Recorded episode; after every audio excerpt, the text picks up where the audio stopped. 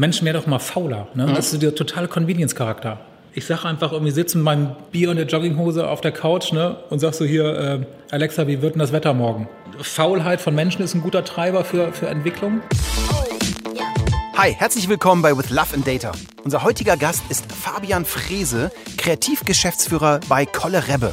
Fabian und ich kommen aus derselben Stadt und haben einen riesen Spaß gehabt, diese Episode aufzunehmen.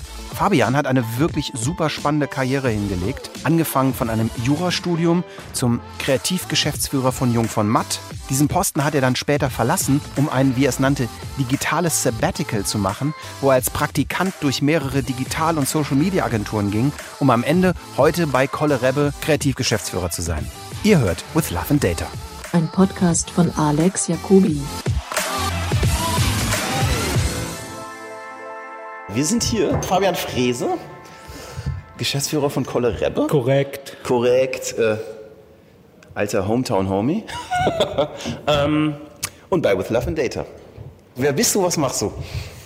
Ich bin Fabian Frese, wie du gerade äh, richtig erläutert hast schon. Bin Geschäftsführer Kreation bei Kolle Rebbe und ähm, kümmere mich um so Marken wie Lufthansa, Netflix, DAZN, Hypovereinsbank, O2, Audi, diverse Sachen. Cool. Oh, und du hast eben schon gesagt, mit Data hast du es gar nicht? Oder ist. Ich habe mit Data, äh, nee, Data im Kreationsprozess oder äh, also im, im wirklichen Kreieren von Sachen habe ich mit Data gar nichts am Hut. Okay. Ähm, Data ist für mich eher ein Thema so im Vorfeld, also wenn es so Insights generieren von Briefings und was angeht. Ja. Ne? Aber sonst habe ich damit ähm, habe ich damit nichts zu tun ich habe eh mit, äh, mit Technik sau wenig am Hut. Okay. Ne? Also jetzt nicht, was irgendwie, ähm, äh, was jetzt Online-Kreation angeht oder sowas, ne? aber so, äh, ich kümmere mich schon mehr so ums handfeste Ideen machen. Ist das was, was Menschen besser können als Maschinen? Kreation, ja? auf jeden Fall. Dann das, ich frage ganz oft, was ist, was ist denn Kreation oder was ist Kreativität?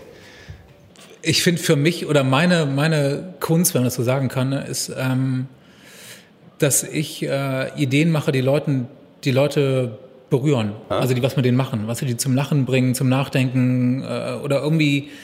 Das ist mit Werbung ja so, kein Mensch hat ja Bock auf uns. Mhm. Ne, du bist ja immer der ungebetene Gast. Das ist ja irgendwie früher der Werbeblock sowieso, aber da haben Leute sich dran gewöhnt. Aber das wurde ja dann, ähm, wird ja online noch schlimmer. Ne? Also ich glaube, der Erfinder des Pre-Rolls zum Beispiel ist der meistgehasste Mann der Welt wahrscheinlich. Ne? Also du, ich weiß, du willst dir dein Video angucken und dann zwingt dich irgendeine Marke so 15 Sekunden was anderes zu gucken. Ne? Was ist nicht derjenige, der das Banner ohne Killpixel erfunden hat? Ja, aber Banner kannst du ignorieren, das ist ja scheißegal. Ne? Aber an diesem, an diesem Video kommst du nicht vorbei ja. an diesen 15 Sekunden.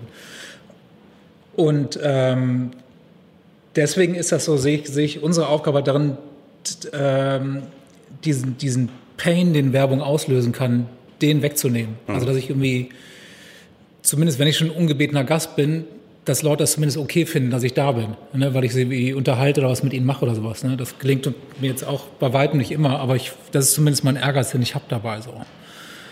Ähm, und ich glaube also die, die Frage, ob Kreation, ob Menschen bessere Kreationen machen als Maschinen, mit Sicherheit. Ne? Ähm, ich glaube, dass Maschinen einem Hinweise geben können oder mhm. unterstützen können dabei. Ist, ist ja auch immer die Frage, ich habe dir das eben schon erzählt, ich habe das glaube ich auch in vielen Episoden schon vorher erzählt, dass man immer so anfängt mit, wenn Maschinen in so, einen, in, in, in, in so ein Feld reinkommen, zu denken, oh, ersetzen äh, oder geil, ich fahre in Urlaub und baue mir den Fabian Frese-Roboter, kriege ich mein Gehalt und hock, hock auf Ibiza oder so. so. Wenn das keiner merkt, wäre das geil, da wäre ich sofort dabei. Ja, ja klar, aber je mehr man sich damit befasst und je mehr man da reingeht, merke ich zumindest für mich, dass es eigentlich erstens nichts Magisches ist, zweitens auch nichts Schlimmes ist, sondern es ist ein bisschen so wie eine Brille. Oder ein, ist ein Hilfsmittel, ist ein weiteres Hilfsmittel, so wie der, dein Word oder Office oder womit du deine Texte tippst, ja, ja. vielleicht einfacher ist, als irgendwie jetzt immer eine Klatte zu schreiben.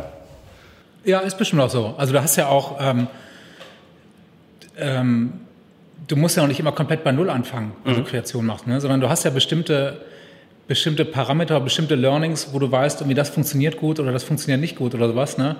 Ähm, und da könnte ich ja zum Beispiel Daten auch super unterstützen. Ne? Oder das, was, was du da machst, bevor ich nur die Hälfte verstanden habe, was aber so klingt, als könnte mir das helfen. Mhm. Ähm, eigentlich, eigentlich ist das ganz einfach.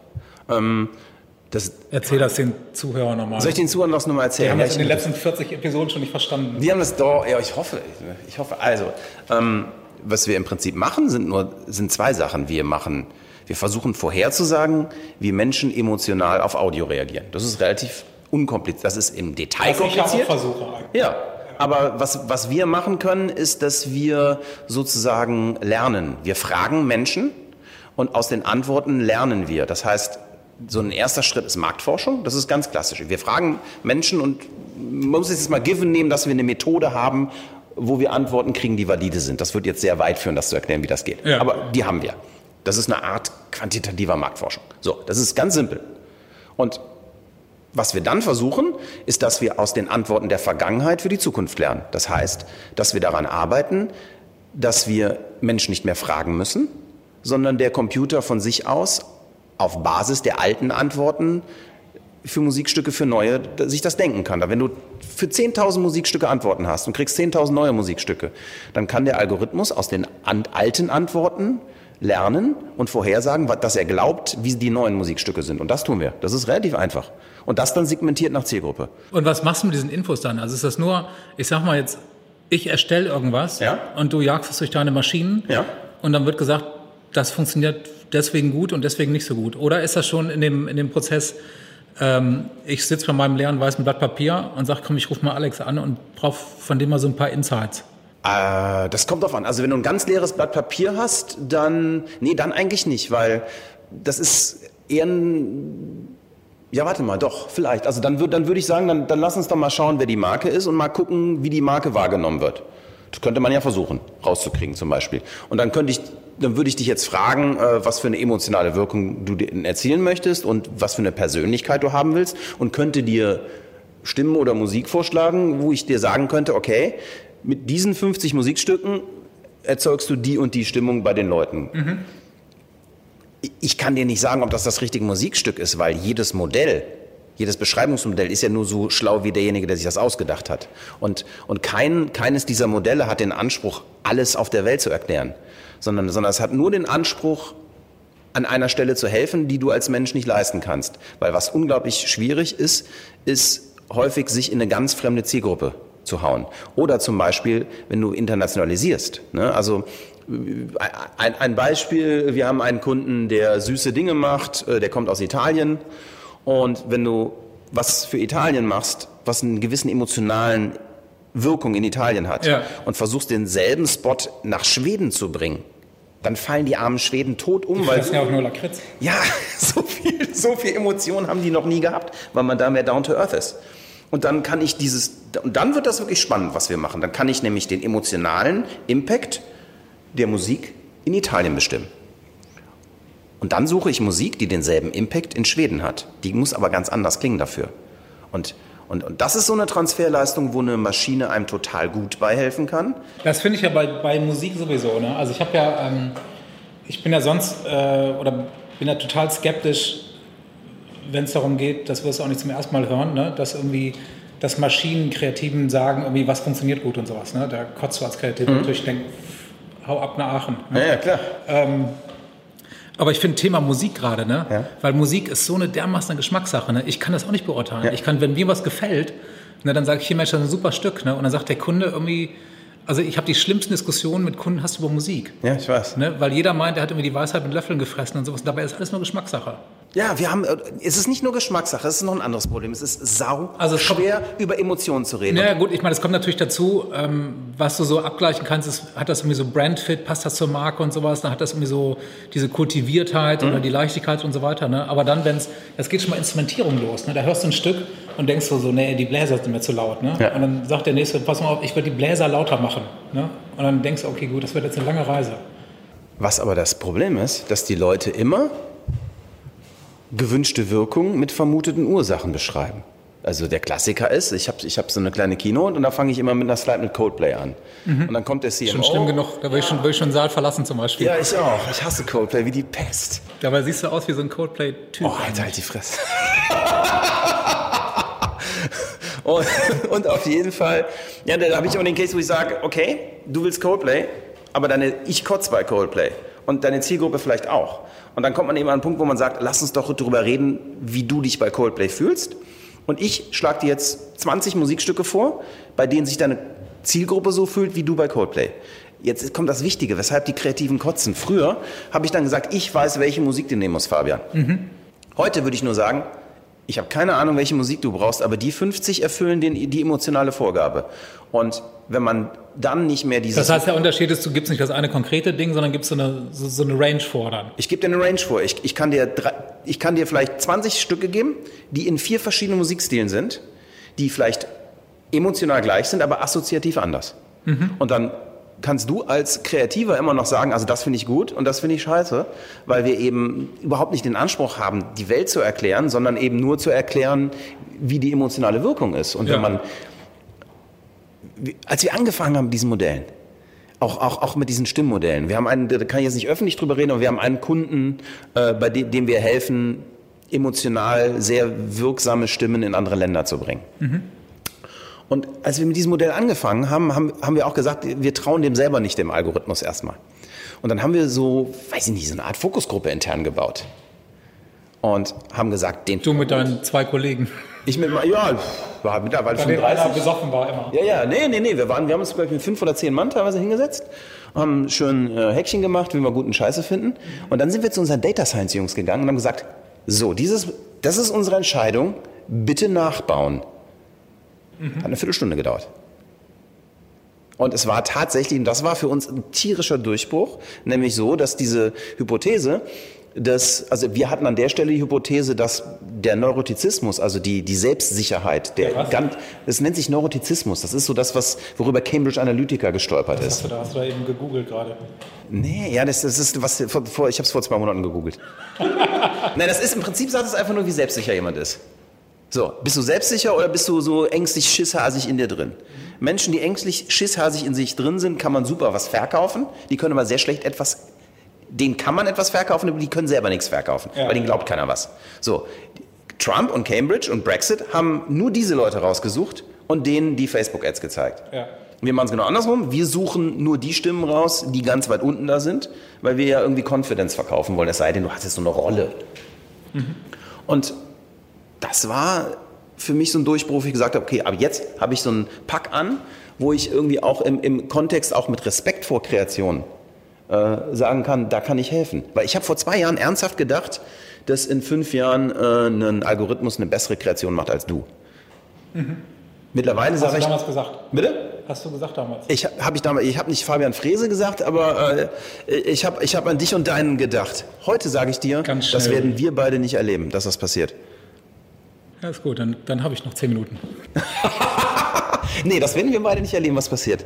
Was aber total wichtig ist, ist, dass man darüber quatscht, wie man mit so digitalen Tools arbeitet. Ja, klar. Und, und, und was für ein Change ist. Also in, in meinem Laden war das ein tierischer Change. Sprichst du denn, aber dann sprichst du ja, nee, sprichst du primär mit Agenturen oder mit Kunden? Oder ist das beides, gleich? beides.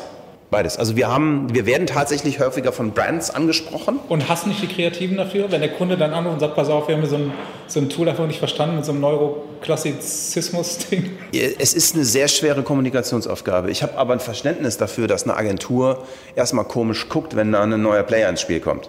Ja, weil du halt bist immer der, für die bist du ja der Typ, der Feind, der auf ihre Ideen, auf ja. ihren Ideen rumhauen ja. will. So, ne? Deshalb machen wir auch viel für Agenturen und sind tatsächlich auch so, dass wir sagen, hey Agenturen, äh, wir sind, wir können diejenigen sein, ja. die einfach ein externer, sagen wir mal, ein Augen, ein Ohrenpaar mehr sind auf dem Weg zur Mafo.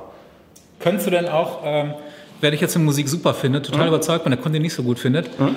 und ich rufe dich an und sage, pass auf, Alex, bau dir mal einfach einen Chart, sag die Musik ist super. Das machst du aber auch, ne? Gib mir vier Stunden. Gib mir vier Stunden. Ohne das zu testen. Ich meine einfach nur so. Nee, das mache ich nicht. Da musst du richtig viel Geld für bezahlen. Den mache ich trotzdem nicht. Ja, mache ich. nee, aber was ich, was ich ganz ehrlich, was ich machen kann, ist, dass ich dir Charts baue und äh, zeigen kann, wie die emotional wirkt. Und du zumindest beim Kunden ein, das ist wieder das, was ich gerade meinte. Wenn, wenn das Bauchgefühl stimmt und die Charts stimmen, dann ist geil. Wenn das Bauchgefühl Nein sagt und die Charts Ja sagen, vergiss es. Wie oft liegen denn, liegen denn Leute daneben? Was wolltest du sagen? Was meinst du mit daneben? Oder, oder dass sie das, ich sag mal jetzt, Kunde und Agentur sind total überzeugt, dass genau die Musik, das wird irgendwie. Die Frage stelle ich mir nicht, ob die daneben liegen. Ich, sag, ich, äh, ich kann nur sagen. Also sag mal, nee, aber wie, wie oft kommt in so einem Test raus, äh, äh, ihr findet die Musik beide gut, aber mein Test sagt, irgendwie ist jetzt emotional nicht das, was die Leute brauchen. Das passiert. Ich kann nicht sagen, wie oft, aber ganz ehrlich, so diese Frage stellen wir uns oft gar nicht. Was wir, wofür wir das zum Beispiel oft nehmen, ist, wenn du einfach eine geile Idee hast und da du so ein Coldplay-Fan bist, mit Paradise ankommst, äh, jag ich Paradise. Da habe ich bestimmt schon 100 Mutfilme gelegt zum Beispiel. Ja. Früher war es, ging mal los mit, früher war es Moby, was man draufgelegt ja. hat, ne? dann Fatboy Slim, so ein bisschen Dynamik, mit so Raketenstartbildern und so. Und jetzt ist eigentlich Coldplay, aber Coldplay ist auch, ich weiß gar ja, nicht. Ja, jetzt kommt irgendwas Neues. Ich weiß nicht, was kommt Neues? Ich, äh, keine Ahnung, irgendwas wird kommen. So Mariachi. Na, auf jeden Fall kann man wunderbar Tracks suchen, die eine ähnliche Wirkung haben. Dann. Das ist, ja. das ist was, was man, was man ganz oft macht. So, Zeit für einen Break. Und wie in jedem guten Podcast gibt es hier bei uns auch heute unseren Werbepartner. Und Werbepartner dieser Episode ist sonarbird.io, geschrieben sonarbird.io. Sonarbird ist die einfachste Möglichkeit, mit deiner Stimme ein Voice Briefing aufzunehmen und es auf Voice-Assistenten wie Amazon Alexa, Google Home oder aber auch als Podcast zu veröffentlichen. Du musst einfach nur deinen Laptop aufklappen, dein Briefing aufnehmen und auf Publish drücken. So einfach ist das. Also, wenn du wie wir der Meinung bist, dass Voice das nächste Internet ist, dann geh zu sonarbird.io, hol dir deinen Account und fang morgen mit deinem Flash Briefing an. Weiter geht's mit dem Podcast. Aber was ich dich jetzt nochmal fragen muss, du, du hast ja eine relativ crazy Karriere hinter dir schon, mit verschiedenen Dingen, die du gemacht hast. Ja. Erzähl doch mal ganz kurz. Du hast mir das eben schon mal erzählt und das finde ich, müssen wir mal im Podcast erzählen, weil eigentlich der Weg, ich ich finde das Wort Digitalisierung das schlimmste Wort der Welt. Also versuche ich das nie zu verwenden. Aber natürlich geht es irgendwie darum, ja. wie sich dein und mein Beruf verändert, wenn auf einmal die Maschinen mitmachen. Jetzt muss ich gucken, dass mir die gleichen Lügen wie eben einfallen, die ich dir erzählt habe. Ja, ich habe es nicht aufgenommen, das würde keiner merken. Ach, das ist egal, gut. Ich habe, nee, eigentlich, ähm, ähm, ursprünglich wollte ich mal Journalist werden und habe dann so ein bisschen mich umgehört, was soll ich da studieren und so. Und dann haben alle gesagt, mach eins von diesen großen Studiengängen, so Jura, Medizin und so weiter. Und dann oder BWL ne, und Medizin jetzt so, war nicht so mein Ding. BWL mit Zahlen habe ich es auch nicht, da komme ich mal Jura. Ähm, so relativ blauäugig ne, und habe das dann ähm, auch schnell durchgezogen. Ne. Das Gute, ich hatte halt nie diesen Druck, mhm. nachher eine Top-Note zu haben, um irgendwie bei, äh, weiß ich nicht, Linklater und Robertson oder wie die alle heißen, da zu landen. So, ne? Immer so drei komische Namen. Oder bei Lampmann, Rosenbaum. Lampmann, Haberkamp, Rosenbaum. Einfach diesen Top-Läden. Schöne Grüße. ähm, und habe das dann irgendwie abgeschlossen und dann zu, zum Fernsehen gegangen, zu RTL Nord. Ja. Ne, was eigentlich, was doof war, weil ich eigentlich mal besser schreiben konnte. Fernsehen hat mich nie so interessiert. Ne? Und das war auch, da bin ich so nach einem, weiß gar nicht, dreiviertel Jahr, glaube ich, wieder abgehauen dann. Ähm, auch so ein bisschen desillusioniert, was dieses Journalistending angeht. Dann habe ich eine Freundin angehauen und meinte, hier, pass auf, mach doch, äh, die war bei BWDO in Düsseldorf und meinte, du bist da so ein lustiger Typ, der so schreiben kann, Ideen hat, komm doch mal vorbei. Das hast du mir eben genauso erzählt. Ja? Ja. Auch mit, mit BBDO, ne? Auch BBDO und der Freundin. Ich verwechsel, ob ich DDB oder BBDO erzähle. Nee, ja, okay, dann bleiben wir bei BBDO. BBDO. ähm, ja, das lief dann irgendwie ganz gut da. Ne? Ich hatte überhaupt keine Ahnung von Werbung. Und dann, aber irgendwie fand ich das gut, so, so sich den ganzen Tag so einen Quatsch ausdenken ne? und dann kriegst du dafür noch Geld und so. Das fand ich irgendwie, fand ich irgendwie gut so. Und das war ja noch die Zeit so mit, mit äh, dicken Autos und Koks und so ist alles vorbei. Alles vorbei. Hier stehen Äpfel im Konfi. Ja, aber auch Kekse sind immer so ein Keks. Komm, wir nehmen uns das sind Keks. die guten von 2017. Wenn ihr das jetzt sehen würdet, wir haben Kekse. Ja, ja. Also, welchen soll ich nehmen? Nimm mal, die würde ich nicht nehmen, die sind schon sehr lange hier. Mhm. Ist auch nicht geil, die sind alle. Ne, in denen da ist Hasch dran, aber nimm ruhig. Ist okay. Ja. Kommt aus Aachen. ähm, du warst bei BBDO. Ja, habe ich gesagt. Ne? Mhm, ja. Hast du gesagt. Ja. Und ähm, nee, da bin ich irgendwann zu Jungformat gewechselt von da, weil so als Kreativer musste irgendwie nach Hamburg gehen irgendwann. Mhm. Habe ich dann auch gemacht, brav. War dann, ähm, ich glaube, acht oder neun Jahre bei Jungformat und also die ganze Station durch. Ne? Also so Texter, Kreativdirektor. Nachher war ich Geschäftsführer von Jungformat Alster. Ähm, und habe dann, was eigentlich eine super Position ist. Also eigentlich gibt es für einen Kreativen, so vom Renommee gibt es nicht viel Besseres als Geschäftsführer bei Jungformat zu sein. Das ist so das eigentlich das Nonplusultra. Ne? Und es hat auch total Spaß gemacht, aber irgendwann habe ich so gemerkt, dass diese, ähm, ich habe so viele Managementaufgaben gehabt und ähm, hatte einfach keine Zeit mehr, mich irgendwie so weiterzuentwickeln. Und habe gemerkt, wie so die, die, die Online-Welle mich überrollt oder so, so vorbeizieht. Also da saßen, stand da zum Beispiel 22-jährige Kreative bei mir, zeigen wir eine Idee. Und ich dachte mir, was ist denn, äh, was ist denn eine Facebook-App? Was wollen die von mir hier? Ne? Und dann habe ich natürlich nichts anmerkt, was gesagt, ja, ja, würde ich nochmal dran, so bei Jung Matz da, sagst du, ja, viel schon ganz gut, aber mach noch mal zehn andere Ideen. Ja, weißt Darauf, weil- dass sie nie wiederkommen. Weißt du, was meine erste Reaktion auf Facebook war? Ich erinnere mich auch noch, das war vielleicht so 2007, 2008. Da hatte ich einen Praktikanten, Spitzname Satan früher. Ich wollte immer, dass auf den Platten steht, produced by Alex, assisted by Satan. Und Satan zeigte mir Facebook und meine erste war, Alter, bleib mir Futter mit, für den Scheiß bin ich zu alt. Na, das war Ja. So ging das mit auch. Anfang 30. Das war meine erste Reaktion und dann habe ich so, meine zweite Reaktion war, ach nicht scheiße, ich muss mich damit beschäftigen. Und dann bin ich, ähm, bin ich ausgestiegen bei Jungformat und habe gesagt, ey, ich mache einfach mal ein Jahr lang nichts anderes. Ich beschäftige mich nur mit, mit ähm, Online. Und äh, das klingt jetzt irgendwie so, so äh, dramatischer als es ist eigentlich, weil ich hatte immer, ich hätte immer zurückgehen können zu Jungformat. Ja. Und das war jetzt nicht so diese totale Heldennummer von wegen, ich lasse alles hinter mir und so. Ähm, und bin dann, hab da ganz ich habe dann ein Praktikum in der Social Media Agentur gemacht, weil ich wollte wissen, wie die arbeiten, wie die, wie die so ähm, aufgebaut sind und, und was die so machen den ganzen Tag. So richtig Praktikum mit Kaffee Richtig Praktikum. Und ich saß an meinem ersten Tag, ich saß da so Punkt neun und dann kam da keiner. Ne? Und dann kamen die alle so zehn, halb elf und ich so ein Hals. Ne? Ich dachte, ach, seid ihr bescheuert, ey, Montag, Montag halb elf, was ist denn hier los? Ne? Und wollte die alle zusammenfalten. Habe ich gemerkt, ach nee, ich bin der Praktikant. ähm, und das war aber, dann habe ich lauter Sachen gemacht. Also ich habe mit einem mit einem äh, super Kreativen, den ich von Jungformat noch kannte, so ein, so ein äh, Digital-Freak, mit dem Büro geteilt und mir alles angeguckt einfach. Ne? Also auch Sachen, die mich gar nicht interessiert haben. Und ich dachte, ich saug das jetzt alles auf. War dann bei RGA in London noch, was so die angesagte Agentur war früher. Das war ganz lustig, weil die, das sind halt super, super Techies, ne? Und die brauchten aber einen, der so ein bisschen ins klassische Geschäft kam. Das hatten die nicht. Die hatten keinen, der Filme schreibt und Zeilen schreibt, was ich was so. Ähm, und deswegen war das so, die waren heilfroh, dass ich da ankam. Ne? Und ich war heilfroh, dass ich mal so in so einer, in so einer Top-Digitalagentur arbeiten konnte. Naja, und dann bin ich, ähm, ähm, habe ich das, ich weiß gar nicht, so eineinhalb Jahre gemacht und bin dann ähm, zu Kolle Rebbe gegangen, weil ich den, den Stefan Kolle gut kannte. Wir haben uns öfters getroffen. Ich kannte viele Leute hier arbeiten. Das ist ja auch so eine kleine Inzucht-Szene hier in Hamburg. und mochte immer den, also mochte die Sachen, die die gemacht haben, die Arbeiten, aber vor allem so die, die Kultur, die hier herrscht. Ne? War das so sehr, ähm, so sehr miteinander und nicht gegeneinander ist. Also der Kolle hat immer gesagt, ähm, wir sind ein, äh, ein Ökosystem, kein Egosystem. Ne? Das, Geil. das, das finde ich ganz Ja. gut so. Hat er wahrscheinlich geklaut, den Satz irgendwo, das war immer so bei ihm. Aber denkst mal, geil, wo hat er diese Sprüche her? Gut, besser gut geklaut als schlecht selber gemacht, ne? Ne, genau. Und jetzt bin ich seit viereinhalb Jahren hier und äh, ja, habe nicht vor zu gehen.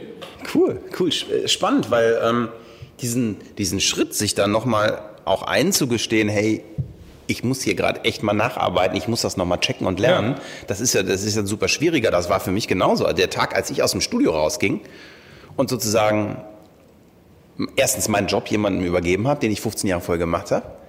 Plus irgendwie was ganz anderes zu machen und auch in so eine, äh, wie sagen wir, in so eine CEO-Rolle reinzuwachsen. Aber was war denn deine Motivation? Hat dich das auch gelangweilt, was du gemacht hast? Also hast du gedacht, das will ich jetzt nicht noch fünf Jahre genauso weitermachen? Oder? Weil das war, kam bei mir auch dazu. Ja, ich habe, ja, es war tatsächlich so. Ich habe super viele Platten gemacht. Ich erzähle immer 250. Ob es jetzt 217 oder 239 sind, ich weiß es nicht. Unendlich viele Platten Was war gemacht. die erfolgreichste? Äh, als Tonmeister mehrere, äh, Rainer, viele Platten von Rainer May habe ich gemacht. Also auch, wir haben, glaube ich, äh, ich glaube, zwei 0 auf 1 Charts-Dinger. Sehr viel Ritter Rost gemacht, das ist so ein Kinderding. Ja, ja, keine Ahnung. Ja, ich habe fast, alle- ich hab, ich hab fast alle Ritter Rost. Hast du Äh, ihn auch gesprochen? nee, aber ich habe sie alle aufgenommen und, und, und, und gemischt. Und teilweise Aber das, arrangiert. das wird in Aachen gemacht. Da denkt man gar nicht, was da Ja, der, der, der, der Erfinder vom Ritter Rost wohnt in Stolberg. Felix Ja? heißt er. Felix Janosa. Und das war mein Produktionspartner. Das ist ja geil. Ja, und ich hab hast, bis- du, hast du Rechte da dran auch noch? Nee, nee, nee. Ich war der, äh, ich, ich war sozusagen der Umsetzer. Also ich habe das, ich habe die, die ganze Studioproduktion organisiert, habe öfter mal, äh, also ein paar, ich habe ein paar Songs mitgeschrieben so. Ja. So. Äh, ich habe, ich glaube, glaube ich, den Beat von Paolo, der Beat von Paolo mit dem Pizzablitz ist von mir. Ja, habe ich auf meiner Playlist. das ist ja geil. Dann habe ich, dann hab ich dich ja schon 800 Mal gehört ungefähr. Wahrscheinlich ja, wahrscheinlich ja. Ist das geil, Alex. Und jetzt sitzen wir hier. ja. Jetzt sitzen wir. Nee, aber es war eben tatsächlich. Nimm dir noch einen Keks. Meinst du? Okay, ich nehme noch einen Keks, danke. Ja, nicht den weißen. Nee, genau. Nicht, Und das Weiß da drauf war vorher auch nicht da. Ich wollte es mir gerade verkneifen. Mm, mm, lecker. Mm. Nee, aber ich habe dann äh, tatsächlich keinen Spaß mehr gehabt, aber für mich war es wirklich noch eine andere Sache zu erkennen, weil ich war, in dem, was ich gemacht habe, zweite Bundesliga. Mitte.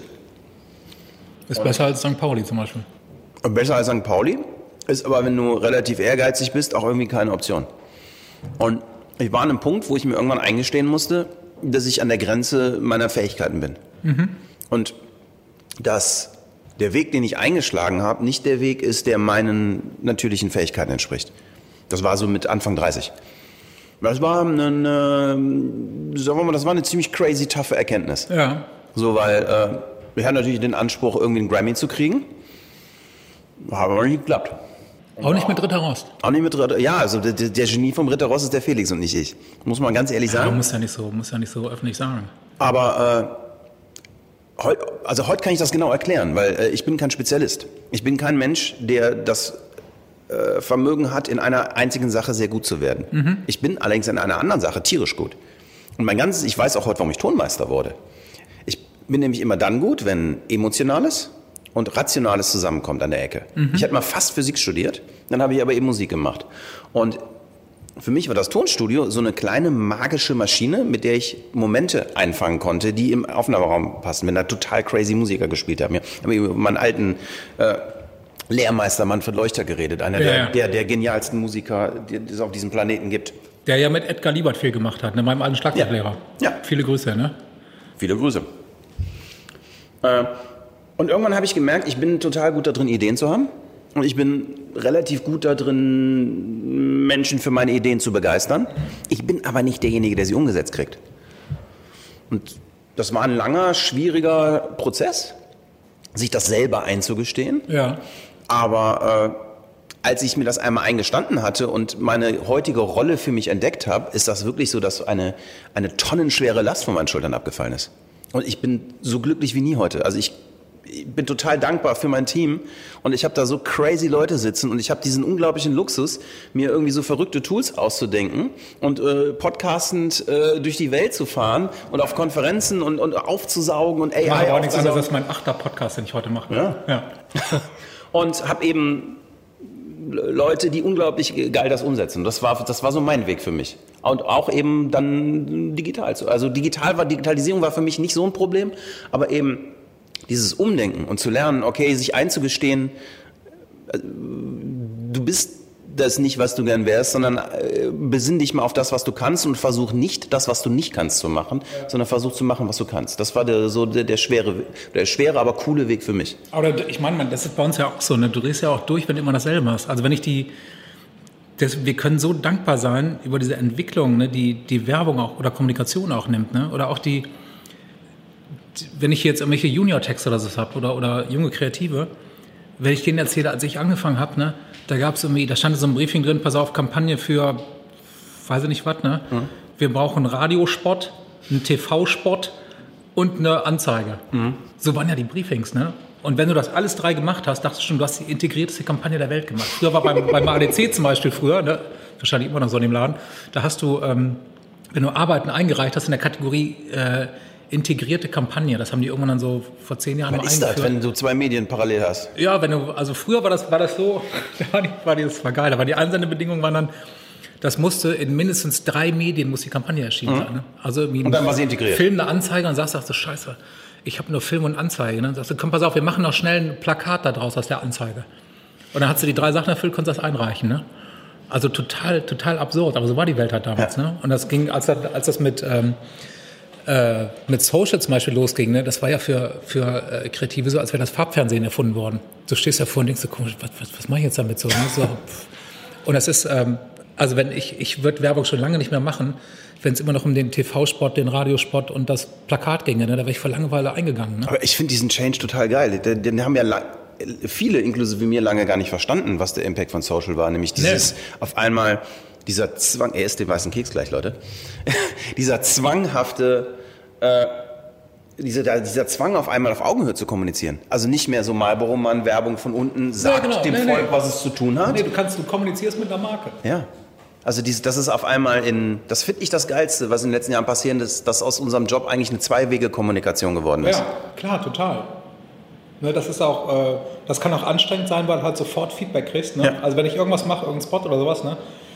Ähm, dann entweder hast du 50 Kommentare, irgendwie ich finde es geil, ne? oder du hast irgendwie, guckst am nächsten Morgen rein, denkst, hier mal gucken, wie viele Views ich schon habe und dann siehst du aber 148 Leute finden das richtig scheiße, was du da gemacht Ja. hast. Ne? ja.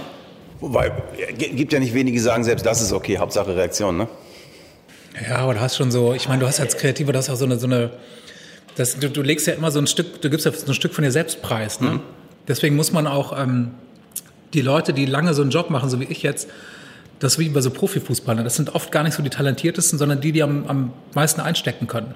Weil du musst irgendwie, ähm, gerade die ersten Jahre, ne, so zu lernen, wie Ideen von dir abgeschossen werden und, und abgestraft und mit irgendwelchen beschissenen Argumenten irgendwie zerstört und sowas, ne, an denen du einfach gefeilt hast. Und du bist ja, du legst ja voller Stolz auf so einen Tisch ne, mit, Ja. mit glühenden roten Wangen und denkst du, pass auf, jetzt kommt's Leute, ne? Und dann guckt da irgendwie so ein Typ drauf, ne, so wie ich dann, und sagt, ja, ne, finde ich so gut. Und dann ist das weg. Ne? So ist so ein Tag Arbeit weg.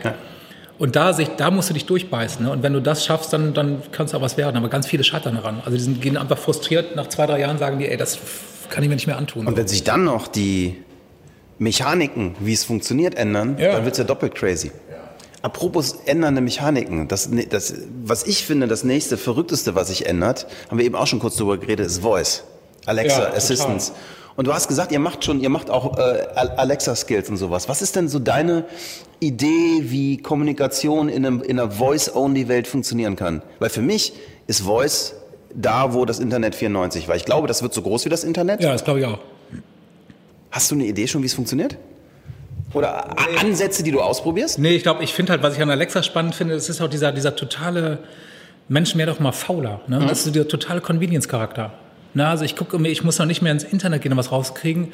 Ich sage einfach irgendwie, sitze mit meinem Bier und der Jogginghose auf der Couch ne, und sag so hier, äh, Alexa, wie wird denn das Wetter morgen? Ja. Ne? Ohne irgendwas zu machen. Ne? Oder einfach, äh, lies mal Nachrichten vor oder so. Ne? Also ich glaube, so dieser, dieser Faulheit von Menschen ist ein guter Treiber für, für Entwicklung. Aber du sagst, Alexa, ich brauche ein neues Müsli. Ja, dann kommt sowas, das Müsli. genau. Ich habe das schon gemacht. Dann kommt das Müsli von Amazon wieder. Du bist so crazy. Aber das geht nur in Aachen. Das geht nur nach. Ja. Das kommt ja per Drohne an bei Von, uns. von Centis. Machen die Müsli? Nee. Ich, ich esse mal Seitenbacher. Ja. Carbs 19 Erdbeer, sehr Ja, lecker. die machen aber die beste Radiowerbung. Ja, auf jeden Fall. Die haben auch tolle Sp Den wollte ich immer als Sprecher haben, aber der wollte mich nicht. Das ist ja der, ist ja der Inhaber. Ja, ich weiß, Der macht das in seinem Studio im Keller, ne? Ist okay. Also man Ja. kann, das nicht, man kann das nicht kopieren, aber... Nö, der ist halt, ich meine, Ja, das ist halt Kult das mittlerweile. Ne? funktioniert. Ja. Ja, aber lass uns, lass uns mal zurück zum Thema Voice kommen. Weil, wa- was ich zum Beispiel total crazy finde, und der Gedanke ist für mich auch noch relativ jung, ist, dass ganz viele Brands in eine ganz epische Falle tappen.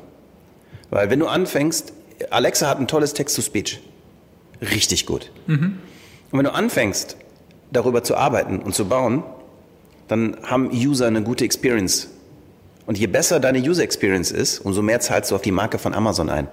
ja, klar. Und die Unilevers und die Henkels und äh, frag mich nicht, wie sie alle heißen, die klingen auf einmal alle gleich. Das ist, das ist zum Beispiel der Grund, warum ich jetzt denke, okay, die klassische Sprachaufnahmengeschichte, das tue ich noch in meinem Laden, das machen wir noch. Aber ich glaube, die, die wirkliche Zukunft ist, wie klingt eine Brand auf Alexa? Und wie klingt sie so auf Alexa, dass es ihre Brand ist und du nicht einfach nur noch äh, auf Gaffer einzahlst? Ja. Ja, ja, ich finde auch. Das, und Alexa ist ja nur ein Ding. Also auch das, ähm, ich meine, was wir gerade machen, Podcast. Ne? Ich weiß noch, wo das, wo das vor Jahren, weil ich halt auch so ein Audio-Fan bin und ja auch ganz viel Radio früher gemacht habe, ne? ähm, wo Podcast losging, dachte ich, was für ein geiles Format. Ne? Einfach, du hast mal Zeit, du kannst Geschichten erzählen und sowas. Ne? Und dann war das halt mausetot. Ja. Na, also als hätte das irgendwie, hätten das Leute mal ein halbes Jahr ausprobiert und wieder weggeschmissen und so. Ich habe gedacht, das kommt nie wieder so. ähm, so wie Minidisc oder so. Ähm, und was das für ein, für ein Comeback jetzt hat. Ne? Aber weißt du, warum es wieder da ist? Es sind einfach die Devices. Das iPhone Ja, und ja, die ja, Androids. Und also man, da muss man echt sagen, speziell Apple mit dem eingebauten Podcast-Player. Ich glaube, ohne den Podcast-Player von iPhone im iPhone Ja, genau. wären wir nicht da, ja, wo wir Du hast sind. einfach eine ganz andere, ganz andere Zugänglichkeit. Ne? Oder das ist irgendwie bei, ich meine, Spiegel Online, ich finde jetzt nicht doll die Podcasts, die die machen, ne, die da laufen, aber ähm, das ist halt so fester Bestandteil bei Sponnes. Ne? Also es Mhm. wird halt immer mehr so, ähm, zur Normalität. Ne? Ja. Oder ich habe mir hat das zum Beispiel auch dieses äh, Fest und Flausch. Ich habe mir mal einen kompletten eine Autofahrt nach Südtirol gerettet da, ne? wo ich irgendwie neun Stunden um irgendwelchen Staus hing und sowas. Wo ich dachte, ich könnte auch noch zwei Stunden fahren. Und das finde ich halt super, so dass dieses ähm, ähm, dass das Audio so eine totale Renaissance erlebt auch. Ne? Audio hat so zwei Sachen, die wirklich geil sind, die selbst ich als Audiomensch lange nicht kapiert habe. Die, die Sache Nummer eins ist, äh, du kannst die Leute unglaublich lange halten. Ein Podcast, den du anständig machst, der dauert 40 Minuten und die Menschen haben 40 Minuten mit deiner Stimme und deiner Brand und deinen Gedanken und deinen Jokes oder was auch immer, wenn sie Abonnenten sind, eine gute Erfahrung. Dafür muss es aber super gemacht sein. Das zahlt auf die Brand ein. Als zweites ist es aber auch das einzige Medium, ne- wo du nebenher was machen kannst. Ja, klar. ne? du, du gehst ins Gym pumpen und hörst dabei einen Podcast. Ja. Ja, oder beim Kochen oder sowas. Ne? Ja. Nur, dass du nicht irgendwie der Willkür von, von äh, das Beste aus den 90ern, 2000 und so weiter ausgesetzt bist, ne? sondern dass du einfach äh, äh, weißt, die nächste Dreiviertelstunde habe ich einfach Top-Unterhaltung, weil ich das, das Ding anmache. So. Ja. Ist mal den weißen Keks jetzt hier. Nee, ich trau mich nicht. Ich muss auch gleich los, leider. Ich habe, ich hab, hast du mal Bandscheibe? Bandscheibe. Bandscheibenvorfall. Nee. Habe ich gerade. Und jetzt Hast du gerade? Bandscheiben-Yoga. Ah, das hast du mir letztens schon geschrieben, ne? Ja, Horror. Ja, dann, dann lass uns doch zur letzten Frage kommen. Wo, wo, wo, wo geht denn die Reise so hin aus deiner Sicht für Kreativität in Zeiten von Daten? Oder in, du- scheiß auf Daten. Also wo, wo, wo, wo entwickeln wir uns hin? Was siehst du da so in der Zukunft kommen, was vielleicht anders ist als heute oder bleibt alles gleich? Nee, ich glaube, dass die, ähm, ähm, was für Kreative halt immer, äh, immer relevanter, weil das immer schon relevant war, aber nie so richtig, ähm, man nie so richtig gezwungen war, das so durchzuziehen, ist einfach, dass du, dass du diese große Idee brauchst, die im Zentrum steht. Ja. Ne, Also, weil viele denken immer noch so, okay, ich muss jetzt irgendwie, ich muss Instagram bedienen und einen TV-Spot und eine Anzeige und das muss irgendwie, ich suche mir so ein Key-Visual, was ich überall nutze, ne? Und langsam merkst du, du hast so, wenn du diese eine Idee hast, dann kannst du jeden, ähm, jeden Channel total unterschiedlich nutzen, ne? Also du kannst irgendwie, ähm, jetzt mal als Beispiel Lufthansa Say Yes to the World, ne? was wir, was wir ähm, gerade gemacht haben. Ne? Dieser Gedanke Say Yes to the World, äh, der hat einfach so, so eine gewisse Größe, da geht es um Weltoffenheit und, ähm, und Neugier auch und solche Sachen. Ähm, und den kannst du ja, den kannst du in einem Podcast völlig anders spielen, dieses Thema, als du es jetzt in einem, äh, in einem Spot machst oder sowas. Ne? Also du hast einfach so, man muss mehr in, in Ideen denken und sich davon frei machen, ähm, eine Exekution durch alle Kanäle durchzutragen. So, das ist so ein Ding. Und das Zweite ist, dass du, dass du, glaube ich, viel mehr ähm, Früher war das ja eine reine Push-Kommunikation. Du machst irgendwas, haust jede Menge Media dahinter und, und spammst die Leute voll damit. Und mittlerweile ist halt ganz viel, ganz viel Pull, dass die Leute sich das, die beschäftigen sich nur mit Sachen, die die interessieren, ne? weil sie einfach auch äh, drüber wischen können, was immer so, was ja früher gar nicht so der Fall war. Ne? Ähm, und deswegen musst du es schaffen, ähm, die Leute viel stärker zu berühren, als du es früher musstest so. Ne? Also dass du einfach, ähm, wo zum Beispiel auch Daten ins Spiel kommen, äh, in der Briefingphase schon, wo du einfach dich viel stärker damit beschäftigst, was, was treibt Leute um, ne? wonach, wonach suchen die ne? oder was verbinden die mit dem Produkt. Also du musst ganz andere, ähm, ähm, ganz andere Insights generieren, um die, wirklich, um die Leute wirklich zu treffen damit und auch ganz unterschiedlich für unterschiedliche Zielgruppen. Ne? Und das wird, glaube ich, noch, das steckt alles noch total in den Kinderschuhen gerade. Also jeder sagt, er beherrscht es völlig, ne? aber keiner hat's drauf. Außer mir. Außer Fabian Frese. Was für ein Schlusswort, Fabian. Vielen Dank. Großer Spaß. Ab zum Bandscheiben-Yoga. Dank dir. Das war With Love and Data mit Fabian Frese. Was am Ende mit dem Keks passiert ist, werden wir euch nicht erzählen. Aber ihr könnt zu iTunes gehen und eure Vermutungen in den Kommentaren hinterlassen. Und richtig freuen würden wir uns, wenn ihr uns ein bisschen Love with Data gebt und fünf Sterne bei iTunes hinterlasst. Viel Spaß, bis zum nächsten Mal.